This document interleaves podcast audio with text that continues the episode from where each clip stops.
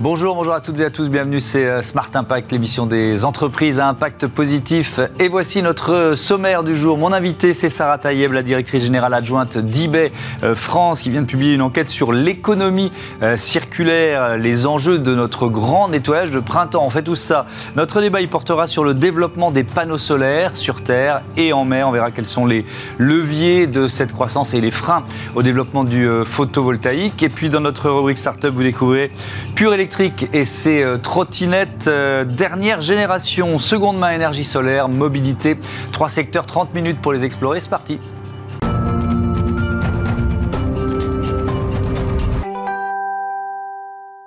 Bonjour Sarah Taïeb, bienvenue. Bonjour, merci. Vous êtes euh, donc la directrice générale adjointe d'eBay France. eBay, c'est 138 euh, millions d'utilisateurs euh, dans le monde, avec donc ce positionnement autour de la seconde main. Ça date de quand? C'est quoi le Est-ce que c'est un virage stratégique en quelque sorte? Alors oui, eBay, 138 millions d'utilisateurs dans le monde, est connu depuis plus de 20 ans pour être un grand acteur de la seconde main. Mmh. Mais pas seulement. En fait, à aujourd'hui, nous opérons un changement de plus grande importance. En fait, nous réalisons qu'il y a une urgence. On est dans un monde avec des ressources finies. Mmh. Et donc, nous voulons aller plus loin, accompagner plus de changements et rendre accessible une consommation plus durable et plus équitable. Mmh. Alors oui, il y a la possibilité d'acheter de seconde main. C'est vrai que le plus fort impact qu'on peut avoir, hein, c'est euh, euh, de s'attaquer à ces fameux 80% euh, d'impact carbone qu'ont la fabrication d'objets neufs. Mmh. Or, eBay, c'est une place de marché. Nous ne portons pas de stock, nous ne sommes pas metteurs en marché, donc mmh. l'influence que nous pouvons avoir, c'est sur éviter cette fabrication d'objets neufs. Donc ça veut dire moins de promotion sur les objets neufs, par exemple Exactement. Donc nous nous concentrons sur le prolongement de la vie des objets, mmh. par évidemment la promotion de, l'achat de seconde main, de troisième main, de quatrième main, mais aussi la réparation, les pièces détachées, notamment euh, automobiles, qui permettent la réparation, qui permettent aussi de prolonger la vie d'un objet, et le marché du reconditionné, qui est également essentiel pour assurer une durabilité euh, plus pérenne. Ce, virage, même si on, effectivement il y avait de la seconde main sur eBay depuis le début, mais ce, ce virage, vous l'avez pris quand Et est-ce que vous en voyez déjà les effets? Alors c'est un virage que nous avons opéré euh, plus particulièrement euh, depuis euh, septembre dernier, même si encore une fois dans, dans notre ADN c'était inscrit, notamment en décidant d'arrêter les animations commerciales de type Black Friday. Donc c'est vrai que c'est un changement éditorial que nous avons opéré sur notre page d'accueil du site, où nous n'animons plus, nous ne mettons plus en avant de produits neufs si ce ne sont pas, par exemple, des pièces détachées, encore mmh. une fois, pour de la réparation. Donc c'est de cette façon-là que nous avons marquer ce changement et euh, de cette façon-là aussi que nous souhaitons accompagner les consommateurs. Donc nous avons mené plusieurs actions de sensibilisation, plusieurs campagnes, notamment sur euh, le reconditionné mhm. et euh, l'accompagnement à l'achat. Si on parle du marché français, vous voyez la, justement la seconde main, la revente d'objets en ligne s'ancrer dans nos habitudes de plus en plus? Oui, définitivement. Euh, bah, notre étude de Noël montrait que euh, un Français sur deux envisageait, envisageait pardon, un, achat de cadeaux de seconde main. Donc c'est un énorme changement, c'est euh, une accélération en fait qu'on observe. C'était le premier, on a beaucoup dit ici, c'était un peu le premier Noël seconde main, quoi. Tout à fait. Et d'ailleurs sur le site, on avait mis en avant uniquement des produits de, seconde main. Mmh. il faut savoir que les objets euh, alors qu'on appelle nous euh, euh, vecteur d'économie circulaire, sur Iber présente maintenant 66% de l'offre et c'est une augmentation de plus de 10 points hmm. par rapport à il y a 3 ans. C'était donc une demande des consommateurs. Est-ce qu'elle s'exprimait ou est-ce que c'est simplement que vous, vous, le ressentiez, vous, dans le chiffre d'affaires des objets neufs? Alors je dirais que c'est justement la conciliation euh, ben, d'une observation qu'on fait année, année, année après année, puisque euh, on, a ces études euh, avec Ipsos chaque année, on observe en fait l'évolution des demandes et du comportement d'achat. Mmh. Et puis d'un autre côté, une volonté pour euh, eBay, pour la plateforme, en fait, de se positionner sur ce sujet qui est, euh, qui est important euh, pour la marque. Hmm. Alors, on va effectivement entrer dans le détail de cette étude menée avec Ipsos, publiée à l'occasion du, du, premier jour du, printemps, sur finalement ces enjeux de ce qu'on appelle le grand nettoyage de printemps. C'est quoi la, leçon principale peut-être de cette étude? Eh bien, encore une fois, l'observation qu'on en fait, c'est que les motivations changent. C'est une étude qu'on a réalisée année après année. Et cette année, l'urgence pour les Français était une urgence économique. C'est-à-dire que on a maintenant 77% des Français qui déclarent avoir revendu quelque chose sur Internet entre particuliers. Donc c'est quand même plus euh, de 13 points euh, supérieur à, ce qu'il y, y, a, y a trois ans à peine, mmh.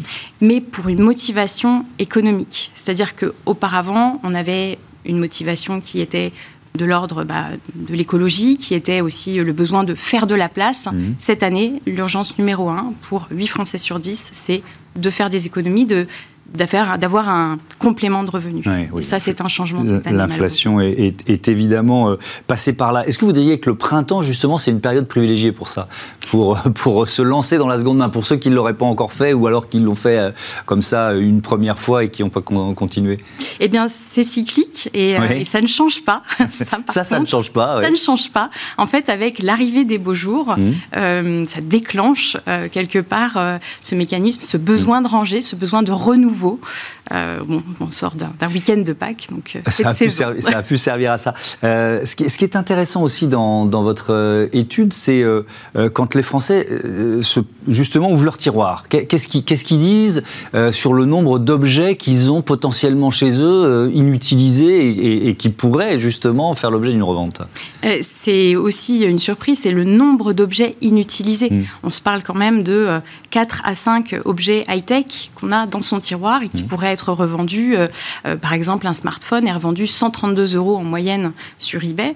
Donc il y, a vraiment un, potentiel dans les tiroirs. On a euh, comptabilisé plus de 2 millions d'objets inutilisés en France qui pourraient, encore une fois, bah, faire le bonheur d'autres personnes et qui prennent la poussière et la place dans les, dans les placards. C'est ça. Et alors, si on rentre un peu dans le détail, ça donne 120 millions de téléphones, 750 millions de jeux vidéo.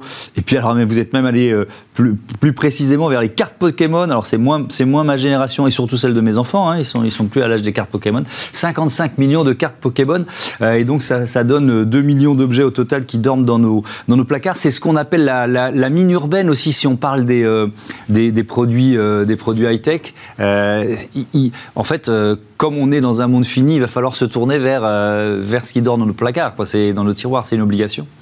il y a des filières il y a des filières et puis euh, bah, c'est ce qu'on travaille avec euh, le programme reconditionné sur eBay. Mhm. Euh, il y a des reconditionneurs à aujourd'hui qui bah, sont intéressés hein, par tous ces, ces, appareils qui dorment dans nos tiroirs et qui sont là justement pour les remettre en état de marche. Et aujourd'hui, bah, les Français acceptent et veulent aller vers ce type d'achat. C'est quoi dans le détail ce programme reconditionné? Alors c'est un programme où nous sélectionnons les vendeurs qui participent pour leur qualité, la performance euh, de leur profil vendeur sur eBay mhm. et puis euh, sur la traçabilité évidemment des produits qui sont revendus. Et donc le consommateur peut acheter en toute confiance un objet reconditionné euh, avec ses, deux ans de garantie et avec évidemment les retours et la livraison gratuite pour prévenir tout souci. Mhm. Est-ce qu'il y a un produit phare ou des produits phares de la seconde main? Alors, on entend beaucoup parler des produits reconditionnés. C'est vrai que le smartphone a toujours euh, autant le vent en poupe. Euh, maintenant, la décoration de seconde main, on en entend aussi parler, mmh. devient plus qu'une nécessité, devient une tendance, puisque euh, on voit dans la décoration en fait des tendances des années 70, 80 qui mmh. reviennent au goût du jour, et on peut trouver les originaux sur eBay. Et, avec, euh, je crois que vous avez créé, c'était en septembre 2021, euh, un service qui s'appelle eBay Estimation. Euh, alors là, on est presque dans le marché de l'art. De, quoi il s'agit? Alors eBay Estimation, c'est un service d'estimation d'objets d'art et d'antiquité en ligne mmh. qui est gratuit. Vous avez peut-être chez vous un tableau dont vous ne savez pas forcément la provenance, un héritage ou quelque chose qui est dans votre famille. Vous en prenez quelques photos, vous donnez les quelques indications que, que vous avez et des experts vont l'examiner et vont vous donner une fourchette de prix et un descriptif pour euh, bah, comprendre en fait si vous avez peut-être un trésor dans votre grenier. Mmh. Et, le bilan que vous faites, euh, si ça existe de là depuis, euh, depuis quoi, un an, un an et demi, il, y a là aussi une démarche des consommateurs de plus en plus forte? Il y a une grosse satisfaction des utilisateurs. On, voit évidemment beaucoup d'engouement. donc ce sont généralement des produits qui ensuite sont vendus sur eBay une fois qu'on a découvert la pépite qu'on obtenait et qu'on avait chez soi. Mmh. Merci beaucoup, merci Sarah Taïeb et à bientôt bientôt sur Bismart. On passe à notre débat. On va parler du développement de l'énergie solaire sur Terre, mais aussi en mer.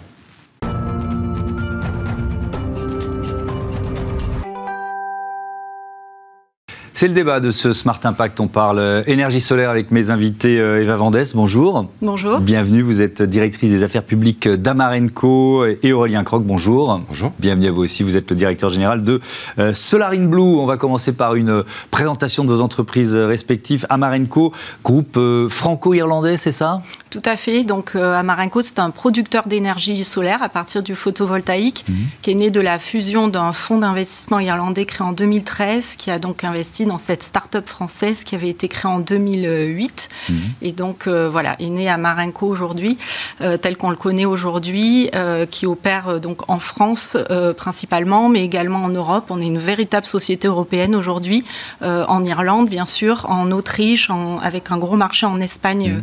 et en Ibérie, vraiment à l'image du, développement de ce secteur. Alors, sur quel type C'est quoi? C'est des fermes photovoltaïques? C'est quel type de projet dont on parle? Alors, c'est on, on, a plusieurs, plusieurs typologies de, projets photovoltaïques. Mmh. Euh, je trouve ce qui est vraiment intéressant avec l'énergie solaire, c'est qu'elle s'intègre à, de multiples usages.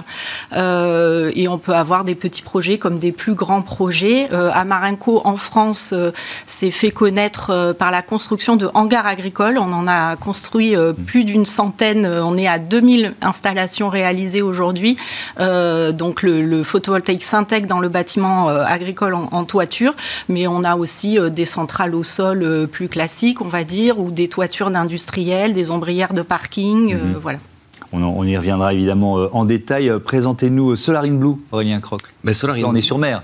Oui, exactement. Alors Solarine Blue, c'est une start-up montpelliéraine fondée en 2019, euh, qui est la pionnière du solaire photovoltaïque flottant offshore.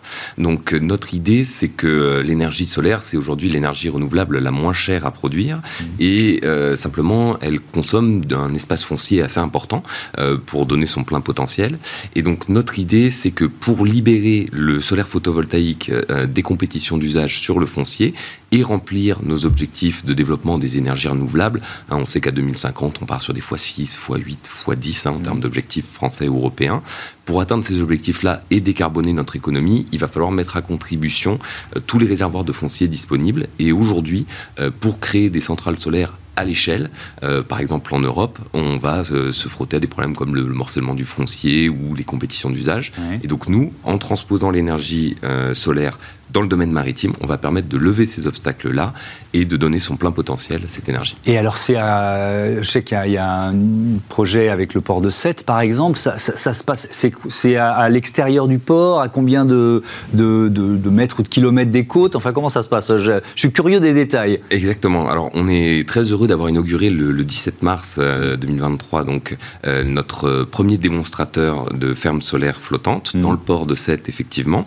Donc, euh, l'inauguration s'est menée pendant que les unités flottantes étaient à quai, mais euh, le site de notre démonstrateur sera à 1,5 km de la digue, donc en conditions de mer ouverte. Hein. on est exposé euh, à des houles, des courants, des vents euh, qui peuvent atteindre au maximum pour notre structure 200 km/h de vent et plus de 12 mètres de, de, houle.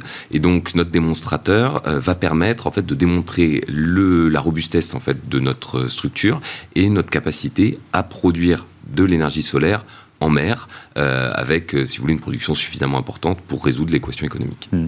Euh, je, reviens vers vous, Eva Vandès. Vous allez lever, il y a quelque temps, 300 millions d'euros autour de... C'est quoi les piliers stratégiques de, de, la croissance et du développement de votre entreprise Amarenco Oui, alors, comme je le disais, donc c'est un secteur en pleine croissance. Donc, hmm. Amarenco est à l'image de, ce secteur. On avait déjà levé 200 millions d'euros en 2020. Donc, aujourd'hui, on, on a cette nouvelle levée de fonds avec 300 millions d'euros c'est un investisseur euh, euh, britannique cette fois, donc mhm. après deux investisseurs français. Euh, donc notre objectif, c'est principalement de convertir ce qu'on appelle dans le jargon notre pipeline, donc nos projets, et de les exécuter, c'est-à-dire les raccorder au réseau. Donc on a un objectif, on a 400 mégawatts déjà installés en opération aujourd'hui, et en 2025, on espère passer à, à 2 gigawatts. Après les deux axes d'Amarenco, on est un des leaders, un des pionniers dans l'investissement du photovoltaïque dans le monde agricole, donc ce mhm. qu'on appelle l'agrivoltaïsme aujourd'hui, qui vient également résoudre les problèmes de, de, compétitivité sur l'usage du sol. C'est vrai que Amarenco aime bien les doubles usages. Alors même si on est plutôt sur la terre nous aujourd'hui, mhm. mais il y a vraiment une intelligence du secteur pour venir combiner des usages. C'est le vrai des ombrières, c'est le cas des ombrières. Voilà, exactement. Euh, donc, euh, on, alors à la fois, on va collaborer avec des partenaires industriels, mmh. euh, recouvertir des, toitures, des centrales ou d'autres consommateurs d'énergie plutôt qui vont rechercher une, énergie verte, décarbonée, à bas coût, sur des prix stables. Donc ça, aujourd'hui, le marché privé sait faire. Et dans le secteur agricole, l'agrivoltaïsme, ça va être vraiment avoir un double usage des sols, amener un complément de revenus aux agriculteurs qui en ont besoin, notamment pour accompagner la transition agricole ou leur offrir des équipements, puisqu'on va réaliser euh, à leur place, donc des hangars, des serres, des ombrières. Euh, et en plus, on, se rend compte en travaillant donc avec un centre scientifique euh, qu'on peut avoir des services de protection face aux aléas climatiques. Et les panneaux jouent un rôle de tampon en fait par rapport aux, événements climatiques extrêmes. Donc c'est des solutions vraiment très intéressantes. Mmh. Aurélien Croc, à quel point la, crise énergétique qu'on vit depuis 14 mois, c'est un accélérateur de, transformation, de changement. Est-ce que vous, vous le ressentez, ça? Alors, je pense qu'on le ressent et on le ressent en fait de longue date en Occitanie, puisque l'Occitanie, hein, c'est une région enfin, qui vise à être la première région à énergie positive d'Europe en 2050. Et donc, dans ce sens-là, toute notre démarche, en fait, elle est vraiment intégrée dans la réflexion de la région Occitanie par rapport au développement des ENR. Mmh. C'est l'un de vos partenaires, la région Occitanie. Hein. Exactement, voilà. Donc, c'est un de nos partenaires. C'est ce qui nous a permis, du coup, en échangeant, euh, d'être mis en relation avec le port de Sète, le port de Sète qui avait des objectifs euh, assez importants de développement du photovoltaïque. Mmh. Et là, l'idée, c'est que euh, nous, on sera situé, par exemple, sur l'emplacement d'un ancien terminal de déchargement des hydrocarbures. Donc, vous voyez, il y a tout un pivot qui s'opère dans la région mmh. entre bah, des sources d'approvisionnement électrique et énergétique très carbonées et puis les solutions nouvelles qu'on propose. Et, donc, vous dites c'est de longue date. Est-ce que je, repose un peu la question Est-ce que vous voyez quand même un effet d'accélération depuis quelques mois? Euh, pas oui, forcément. Je, hein, je pense que oui, on le sent hein. aussi par rapport à la couverture médiatique qu'on a eue de, de, manière générale. Et il y a un assez, enfin, très fort engouement hein, pour, pour ce qu'on fait, euh, l'émergence d'une nouvelle énergie marine. Et je pense qu'effectivement, ça vient en résonance avec tout le débat public qui est très orienté sur ces, ces sujets-là depuis 14 mois, avec une technicité aussi des échanges qui, qui monte beaucoup. Pour, pour euh, continuer d'alimenter la, la, croissance du photovoltaïque, Eva Vendès, il faut à la fois des PME, des grandes entreprises, c'est important ça? Euh, Oui, tout à fait. je pense que ces deux voilà, c'est deux typologies d'entreprises qui se, qui se complètent bien. Je pense qu'aujourd'hui, de toute façon, euh, vu les enjeux qui sont les nôtres en termes d'approvisionnement d'énergie et euh, de climat, euh, tous les acteurs doivent s'y mettre. Mmh. Donc, on, observe que les grandes, grandes entreprises historiques qui viennent plutôt du pétrole et du gaz aujourd'hui ont une feuille de route vers la transition énergétique. C'est absolument nécessaire. Ils ont des fonds, mmh. mais il faut aussi continuer à, à soutenir tout ce tissu de de petites et moyennes entreprises qui sont sur les territoires, qui continuent d'inventer, d'innover, euh, qui proposent une énergie de proximité, qui sont peut-être, euh, voilà, les territoires, les citoyens ont besoin de s'approprier ça. Et euh, à par exemple, et je ne sais pas si une grande entreprise aurait pu le faire, mais nous, on a un, engagement d'investissement pour la biodiversité.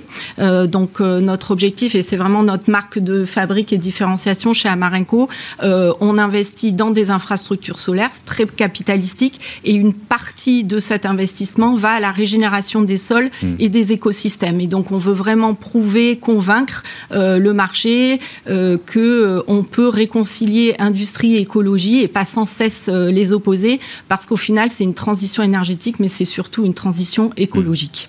Mmh. Croc, si on parle d'impact écologique, L'impact écologique de votre solution, de votre technologie, c'est quoi? Euh, bah Alors, l'impact écologique de notre solution, en fait, ça a été notre prisme dès le début dans le développement, ça a été de le rendre le, le, plus, le plus faible possible. Donc, euh, l'idée, c'est que pour notre démonstrateur et la création de la technologie, la première chose, ça a été euh, d'utiliser les principes d'éco-conception et euh, du coup de s'appuyer sur des dispositifs dont on voulait qu'ils soient recyclables à plus de 90%. Donc, mmh. nous, aujourd'hui, on atteint 80, presque 95, presque 100%, avec avec donc des flotteurs qui sont en plastique recyclé, de l'acier marine galvanisé pour la structure, avec une structure un petit peu tour Eiffel, donc à la fois robuste et très légère, donc si vous voulez sobre, et qui se recycle également très bien. Et les panneaux solaires, faut le savoir aussi, en fait, sont des dispositifs qui se recyclent extrêmement bien, hein, à plus de 92-95%. Voilà, donc ça c'est pour le, flotteur proprement dit. Et ensuite, dans le lien avec l'écosystème, notre idée, ça a été surtout de laisser un maximum de lumière arriver jusqu'au système marin et à la surface de l'eau, aux écosystèmes marins et à la surface de l'eau. Et donc, euh, nous, on transmet plus de 40% de l'irradiance reçue aux écosystèmes, ce qui nous permet d'avoir vraiment un, impact minimal. Et en termes de technologie d'ancrage, faut se dire qu'un ancrage chez nous, un point d'ancrage chez nous, c'est moins d'un mètre carré. Voilà. Et qu'on observe que euh, aujourd'hui on parle de biofouling pour parler de la, colonisation par les milieux vivants, mhm. par exemple des, lignes d'ancrage. Et donc ça, c'est aussi des choses qui en fait vont permettre de euh, ramener de la vie supplémentaire euh, quand notre dispositif est installé. donc on est vraiment sur quelque chose d'assez vertueux. si on parle maintenant, on va terminer là-dessus, des, plutôt des freins au développement du photovoltaïque. Je, commence avec vous, Aurélien Croc, mhm. c'est quoi? Vous avez une, région qui est, derrière vous. Est-ce que vous avez le sentiment que les politiques publiques sont à la hauteur des enjeux aujourd'hui? Alors aujourd'hui, je pense qu'au niveau national, il y a vraiment un effort à faire pour accélérer euh, le développement des projets. Euh, aujourd'hui, développer un projet de solaire flottant à l'échelle, c'est quelque mmh. chose qui nous prend euh, 3, 4 ans. Euh, il faudrait que ce soit beaucoup plus court euh, et qu'on on continue, si vous voulez, la dynamique d'études d'impact. Hein, nous, on a fait une étude environnementale vraiment très précise, mais il faut réduire les cycles de, développement et nous permettre de passer à l'échelle plus rapidement. Même si la loi euh, est, en est, en train de changer pour justement accélérer les, procédures, favoriser le développement des ENR? Oui, mais je pense qu'il faut garder à l'esprit que, par exemple, on était censé en 2023 hein, atteindre 20 gigawatts de solaire, qu'on est à 13 aujourd'hui. Donc, vous voyez, il y a un gap énorme à combler et c'est pour ça qu'il que, qu'il faut, qu'il faut accélérer. Eva Vendès, quel frein vous, vous identifiez? Oui, ben, en plus je suis juriste de formation, donc euh, moi je me concentre beaucoup sur le cadre réglementaire. Je crois que c'est un cadre réglementaire qui jusque-là historiquement a été fait plutôt pour une ère euh, carbonée, on va dire. Donc mmh. c'est un cadre réglementaire qu'il faut entièrement reconstruire et c'est pas simple, c'est complexe, c'est des sujets, c'est vrai, techniques. Je pense que aussi le, le solaire était jusque-là réservé, on va dire, à une niche d'experts passionnés du photovoltaïque. Aujourd'hui, euh, c'est une énergie qui prend le devant de la scène. Et donc, ça se démocratise. On l'a vu dans les débats euh, de la loi d'accélération des renouvelables. Mmh pour le meilleur et pour le pire, j'ai envie de dire. Donc, euh, à la fois, c'est bien que les, territoires, euh, tout un ensemble d'acteurs participent à ces projets. Ça, doit sortir du débat d'experts. Et en même temps, il faut faire monter en puissance tout le monde. C'est des sujets complexes. Aujourd'hui, on, va demander à des, élus, des maires de communes de faire une planification, de décider là où seront les projets, mais sur quelle base, sur quels critères. Ont-ils les compétences techniques pour le faire? Si c'est des petites communes, c'est très compliqué. Voilà, donc aujourd'hui, euh, effectivement, on est très en retard sur nos objectifs. Il mm. faut absolument libéré. Moi, je pense aussi que là, je comprends qu'avec les crises multiples, euh, l'État a besoin de recentraliser, maîtriser, mais je pense vraiment qu'on a un secteur privé euh, avec différentes tailles d'entreprises qui est extrêmement intelligent et qu'il faut aussi faire confiance à, à, ce marché. Merci beaucoup, merci à tous les deux. À, à bientôt sur euh, Bismart. On passe à notre rubrique Startup. On parle mobilité tout de suite.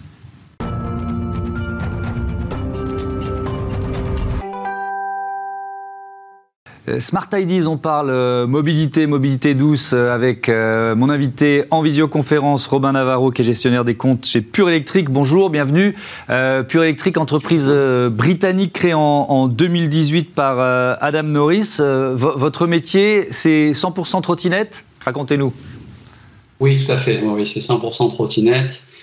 Pure Electric, en quelques mots, c'est un, nous concevons des trottinettes électriques en ayant constamment à l'esprit la sécurité, la qualité des routes et les conditions climatiques. Deux, nous voulons être innovants et disrupter ce marché. Donc, euh, Adam Norris a recruté dans cet objectif près de 50 ingénieurs. Il a créé l'entreprise en 2018, vous l'avez dit, avec pour ambition de, contribuer à améliorer notre, notre état environnemental. Euh, il est convaincu que les trottinettes électriques peuvent avoir un impact positif sur la planète et qu'elles peuvent jouer un rôle essentiel dans la réduction de notre dépendance à la voiture et la réduction de la pollution et des embouteillages dans les métropoles. Comment on innove dans un secteur comme celui-là? Vous dites euh, beaucoup d'ingénieurs dans l'entreprise, euh, je crois qu'il y a une nouvelle gamme qui vient de, sortir. Euh, quelles sont les innovations? Oui, tout à fait. On a lancé une nouvelle gamme le 8 mars, donc c'est très récent. Eh en fait, tout simplement, l'ensemble des constructeurs sur ce marché, depuis le, depuis le démarrage de, de, ce marché des trottinettes électriques, ont pris en modèle la trottinette telle qu'elle existe depuis des années et des années. C'est-à-dire le modèle de la trottinette, vous mettez un pied devant l'autre. OK? Simplement, on a rajouté un moteur. Et donc, nous, ce qu'on a essayé de faire euh, en 2023, c'est de, depuis deux ans, euh, c'est de repenser ce modèle de la trottinette pour amener beaucoup plus de sécurité aux usagers. C'est-à-dire qu'au lieu d'être dans un modèle comme ça, vous êtes un pied devant l'autre et vous pouvez avoir, vous pouvez imaginer des difficultés lorsqu'il s'agit de regarder à droite ou à gauche parce que vous êtes comme ça de profil et votre épaule peut gêner euh, votre visibilité. Nous, on a repensé le modèle de la trottinette électrique en euh, créant un châssis qui va euh, vous permettre de déplier de part et d'autre deux repose-pieds. Donc ça veut dire que l'innovation, elle est là, l'innovation principale, elle est là, vous allez faire face à la route. Donc avec cette position où l'on augmente le niveau de la sécurité, vous allez avoir une visibilité améliorée face à la route, beaucoup plus de confort, beaucoup plus de sécurité pour regarder à droite et à gauche c'est ce en quoi, euh, euh, c'est ce sur quoi ont travaillé nos ingénieurs et c'est là euh, où réside notre, notre innovation. Hmm. Quand, on parle d'impact écologique et de trottinettes électriques, on pense tout de suite aux batteries. comment vous adressez cet enjeu?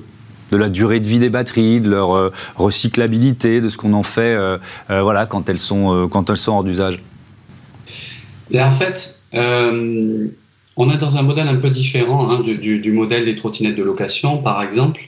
Euh, c'est que nous, euh, sur nos trottinettes électriques, vous allez avoir une pérennité beaucoup plus importante et vous allez parcourir un nombre de kilomètres beaucoup plus important que ce que l'on peut euh, voir sur le marché de manière générale.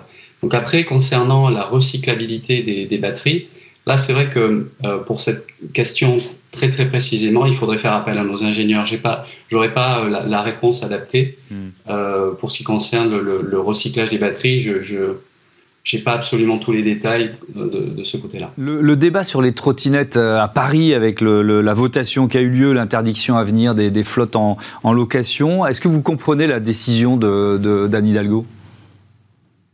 En fait, Honnêtement, je, parle aussi au nom d'Adam Norris, on est, un peu triste de, cette décision prise pour Paris. Euh, c'est dommage pour les Parisiens et pour l'environnement, euh, parce qu'a priori, ça aura un impact direct sur les déplacements de, de 400 000 personnes par mois. Euh, donc je pense qu'il aurait pu avoir une solution moins extrême. par exemple, travailler avec les opérateurs pour trouver une nouvelle façon de garer les trottinettes dans les espaces publics, ce qui est un des problèmes majeurs ou aussi envisager une collaboration avec les autorités de sécurité, de sécurité routière pardon, pour pénaliser les contrevenants. Euh, on a aussi vu, euh, j'ai aussi pu voir dans certains articles que la ville d'Atlanta aux États-Unis a mis en place ce type d'interdiction. Donc c'était une interdiction sur des plages horaires. Et ce qui a été constaté, donc c'était en 2019, et ce qui a été constaté, c'est que finalement le trafic automobile a à nouveau augmenté. Donc euh, voilà, je ne suis pas certain que ce soit une bonne décision. Je comprends malgré tout, hein, vous me demandiez si je comprenais cette décision. Je peux comprendre parce que euh, la trottinette électrique, depuis le lancement et par rapport à, tout ce qui a pu se passer, c'est-à-dire que les trottinettes étaient mal garées, c'est-à-dire qu'on a pu voir des usagers rouler trop vite, euh, parfois sur les trottoirs.